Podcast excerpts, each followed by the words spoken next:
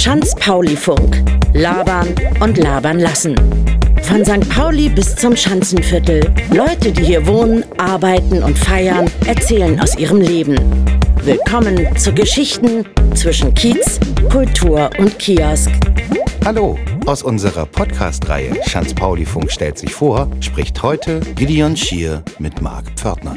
Viel Spaß! Ja, schönen guten Abend. Hier ist der Schanz-Pauli-Funk-Podcast. Und ihr hört Gideon Schier. Mir gegenüber sitzt Marc Pförtner, seines Zeichens Initiator des Schanz-Pauli-Funk-Podcasts, der mir heute ein paar Fragen beantworten wird. Gerne Marc. Hi. Ja. ja, danke, dass du gekommen bist hier in dein eigenes Studio, in dem wir hier sitzen. Äh, direkt in den äh, Katakomben am Anfang der Schanzenstraße wo du schon sehr lange dieses Tonstudio betreibst. Richtig? Ja, sehr lange. Was hat dich dazu bewogen, ein Tonstudio zu betreiben? Ja. Früher hatte ich so den Traum, ich möchte gerne Musiker werden. Und äh, habe da viele Jahre sozusagen dran gearbeitet. Also 1987 hat das hier begonnen, da war das hier ein Proberaum es war sehr, äh, also heute würde man sagen, assig, ähm, mhm. denn äh, ja, wir feuchte viele Wände. feuchte Wände, braune, dicke Teppiche, um die Wände zu isolieren, dachten wir, das geht damit. Ähm, umgekippte Bons, umgekippte Bierdosen, umgekippte Aschenbecher, wie man das so richtig früher Rock'n'Roll-mäßig kannte, sozusagen. Ähm, bis zu dem Zeitpunkt, wo ich so gedacht habe, jetzt möchte ich mal wirklich ernsthafte Musik machen. Und äh, da haben wir begonnen, sozusagen die Räumlichkeiten hier ein bisschen auszubauen. Das heißt, wir haben angefangen, äh, Anfang der 90er hier äh, einen Raum in den Raum reinzubauen, sozusagen, damit wir schallmäßig äh, entkoppelt sind. Wir hatten auch damals sehr großen Stress mit unserem Nachbarn, für den, wir, für den alles zu laut war. Also selbst wenn jemand Blockflöte gespielt hat, war ihm das zu laut. Äh, deswegen haben wir dann sozusagen da umgebaut. Sind dann sozusagen Mitte, Ende der 90er tatsächlich sehr viel im Musikgeschäft unterwegs gewesen. Das heißt also, ich habe Musik gemacht, ich habe mit Künstlern hier im Studio gearbeitet, wir haben sehr viele Bands aufgenommen. Äh, das Ganze lief ungefähr bis 2003, 2004, 2005 in dem Dreh. Da haben wir dann überlegt, irgendwie in eine andere Richtung zu gehen, weil wir einfach A, schlecht und B, eigentlich viel zu spät immer bezahlt wurden von der Musikindustrie. äh, was oftmals natürlich auch zu Komplikationen geführt hat. Und haben uns dann entschieden, selber Musik zu machen, das heißt selber Musik zu produzieren und die an TV, Funk, Fernsehen, Kino zu verkaufen. Sozusagen. Da Aber das heißt, dass wir hier in Räumlichkeiten sitzen, wo schon legendäre Künstler gespielt haben, aufgenommen haben. Legendär kommt immer drauf an. Also so ein Highlight von uns, können wir glaube ich beide sagen, Kai und ich, das war äh, Nils Frevert. Das war wirklich sehr schön. Die haben hier gestanden und haben äh, eins seiner Alben aufgenommen. Ich glaube, das heißt Tankstelle im Wald tatsächlich. Ähm, dann hat hier aufgenommen der Junge mit der Gitarre, sozusagen. Wo Kai, glaube ich, gerade so ein bisschen den Augen, ja genau, er wirkt sich gerade selber. Äh, das war nicht so ein tolles Erlebnis mit dem Herrn. Mhm. Und äh, noch eine Berliner Band, das war mehr oder weniger unser letztes großes Projekt, also LP-Projekt. Ähm, die hießen Poolstar. Und ab dem Zeitpunkt sozusagen, so 2004, 2005, haben wir dann gesagt, wir wollen halt in die kommerzielle Richtung gehen. Und wir wollen auch genau das, was ich von dir ja auch schon im Interview gehört habe, das nämlich nicht mehr haben, dass man mit einer Band im Proberaum steht und ständig will einer, das muss aber so gehen und das muss aber so gehen und hier will ich ein Solo spielen. Und das ist mir nicht rockig genug. Und hier und da. Der Vorteil, wenn man Musik macht, äh, die angefordert wird, dann hat man eine Zielvorgabe und die muss man erfüllen. Und da geht es nicht darum, ob es dem einen gefällt oder dem anderen, sondern das Ziel muss erfüllt werden. Und das haben wir dann halt ein paar Jahre gemacht. Gab sehr viel Konkurrenz und sind mittlerweile sozusagen aus dem Hauptding Musikproduktion eigentlich fast draußen. Wir machen ab und zu noch mal ein paar kleinere Sachen. Also wir haben jetzt vor zwei Jahren haben wir ein Album von einem Künstler produziert, das, der heißt Max White. Das ist so eine, wie soll man sagen, würde mal sagen, Hausmusik mit ein bisschen Funk-Elementen drin. Also er nennt das äh, Perform House selber sozusagen. Also weil er auch selber sozusagen auf der Bühne mit Tänzerinnen performt hat. Also nicht nur getanzt, sondern tatsächlich auch gesungen. Mhm. Ähm, ist eine ganz funky Geschichte geworden. Äh, war aber so das letzte größere Projekt, was wir gemacht haben. Ja, hauptsächlich machen wir halt Vertonung. Das heißt also, wir vertonen Filme, also all das, was man sozusagen im Film hört, machen wir. Das heißt, vom Sounddesign, manchmal sogar Foleys, das heißt also Geräusche machen, äh, bis hin zu der fertigen Mischung für Radio, TV und so weiter. Äh, das ist ein, äh, ein schönes Stichwort. Ähm, denn es zeigt ja, wie äh, tief in der, ihr in der Materie steckt. Ähm, daraus resultierend die Frage, wir machen ja einen ganz speziellen Podcast hier. Inhaltlich, klar, ähm, wird das eigentlich schon jedem durch den Titel bewusst, denke ich. Schanz Pauli, äh, die beiden Stadtviertel, die doch so ein unglaublicher Melting Pot sind über die äh, Jahrzehnte.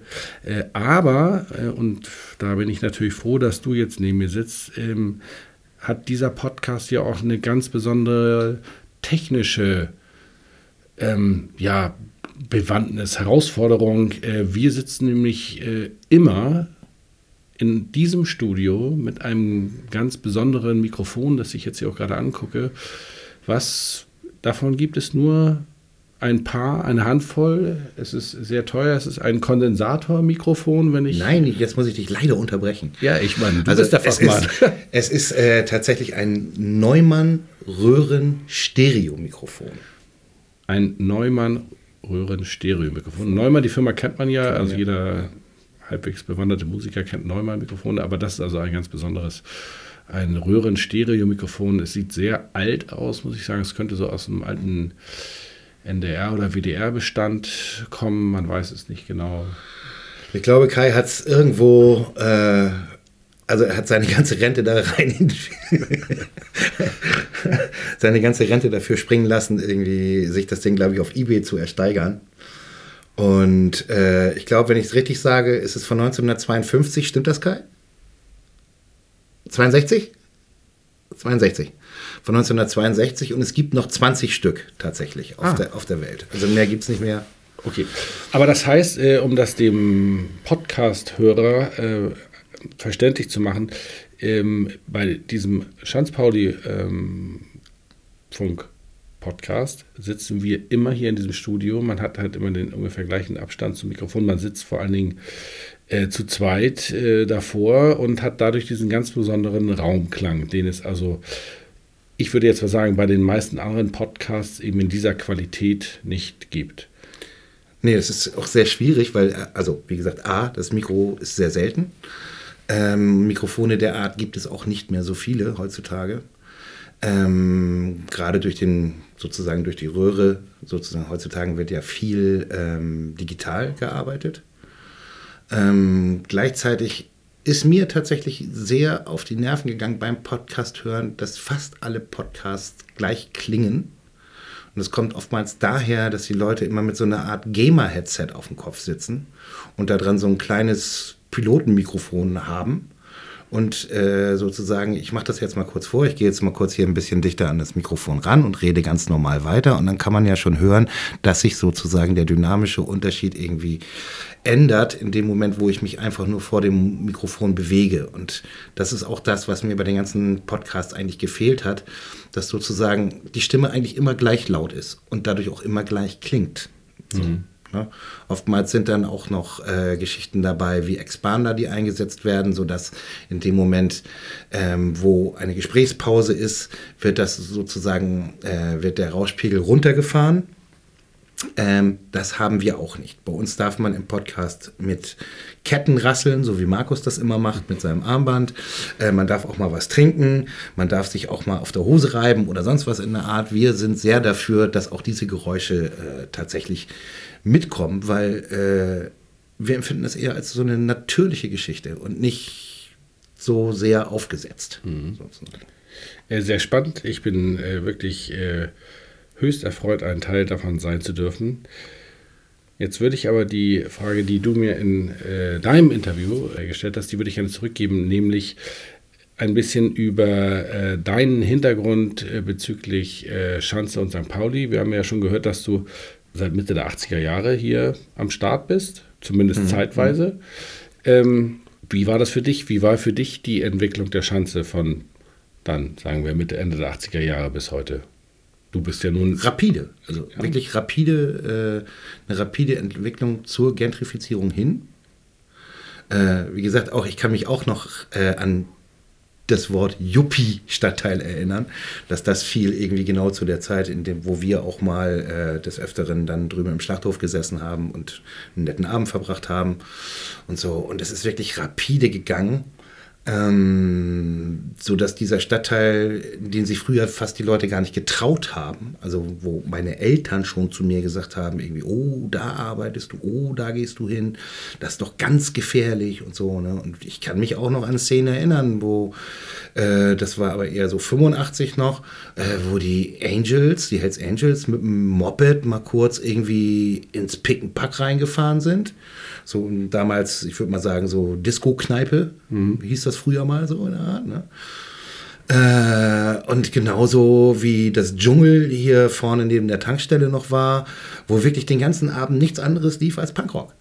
So, und es gab, da gab es keine Musikdiversität, wie es das heute gibt, irgendwie in jedem Club oder sonst was in der Art, sondern lief immer nur Mucke der Art. So, und ich denke, äh, hat sich Stefan das eigentlich so beibehalten, Kai? So, du bist ja noch ab und zu im Dschungel irgendwie. Ist da. Ja, ist schon ein bisschen moderner geworden, ne? Ja, ja, ja. Also nicht mehr so, wie gesagt, früher war es halt irgendwie echt. Und das Geile war, es gab immer Bier und Tequila für einen Euro mehr oder minder. Äh, für eine Mark. Für, eine Mark, für eine Mark damals. Ähm, und das war natürlich äh, sehr spannend für uns. Ne?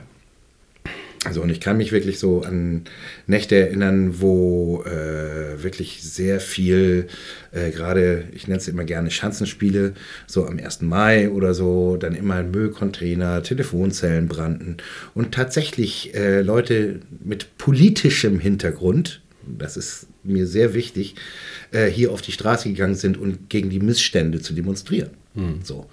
Und äh, es geht jetzt nicht unbedingt um den schwarzen Block oder sowas oder um die Hafenstraße. Also in der Hafenstraße habe ich zum Beispiel persönlich auch äh, recht blöde Erfahrungen gesammelt. Ich bin da einfach mal als Zuhörer so zum Plenum gegangen und so und wurde auf einmal von Leuten mehr oder minder rauskompromittiert, äh, weil ich eine rote Jacke anhatte. Ich hatte halt keine schwarze an, ich habe halt nicht reingepasst. Und das ist, finde ich, genauso.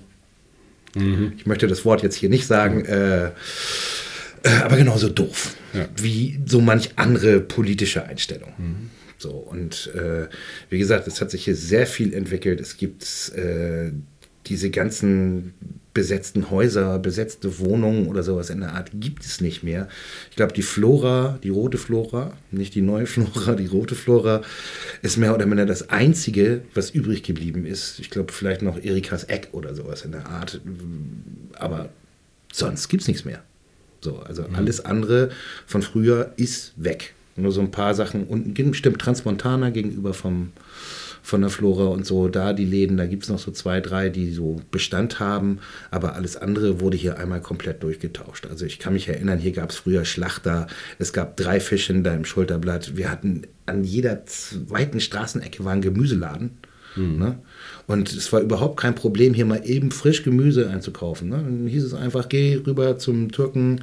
Nein, das ist jetzt kein rassistischer Ausdruck, sondern das war einfach ein feststehender Begriff. Mhm. Irgendwie geh zu dem oder zu dem oder zu dem oder zu dem äh, und kauf da mal eben kurz dein Gemüse ein. Und wenn du zu Hela gegangen bist, den es zum Glück heute noch gibt, hast du auch ein gutes Stück Fleisch dazu bekommen. Mhm. So, und heute gibt es hier einfach nur noch, äh, ja, was hast du gesagt? Espresso-Bars.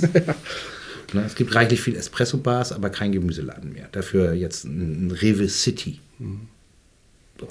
Aber ich denke, das ist genau das, was wir ja äh, unter anderem auch ähm, mit interessanten Gästen ähm, im Rahmen dieses äh, Podcasts besprechen wollen, wie ähm, verschiedene Menschen das wahrgenommen haben, ne? diesen, diesen Wandel, wie sie den erlebt haben. Es gibt ja dann bestimmt auch äh, Gäste, die eingeladen werden aus äh, unserem Autorenteam, von unserem Autorenteam, die äh, vielleicht auch viel später erst in die Schanze gekommen sind, das ja, also ganz anders kennengelernt haben.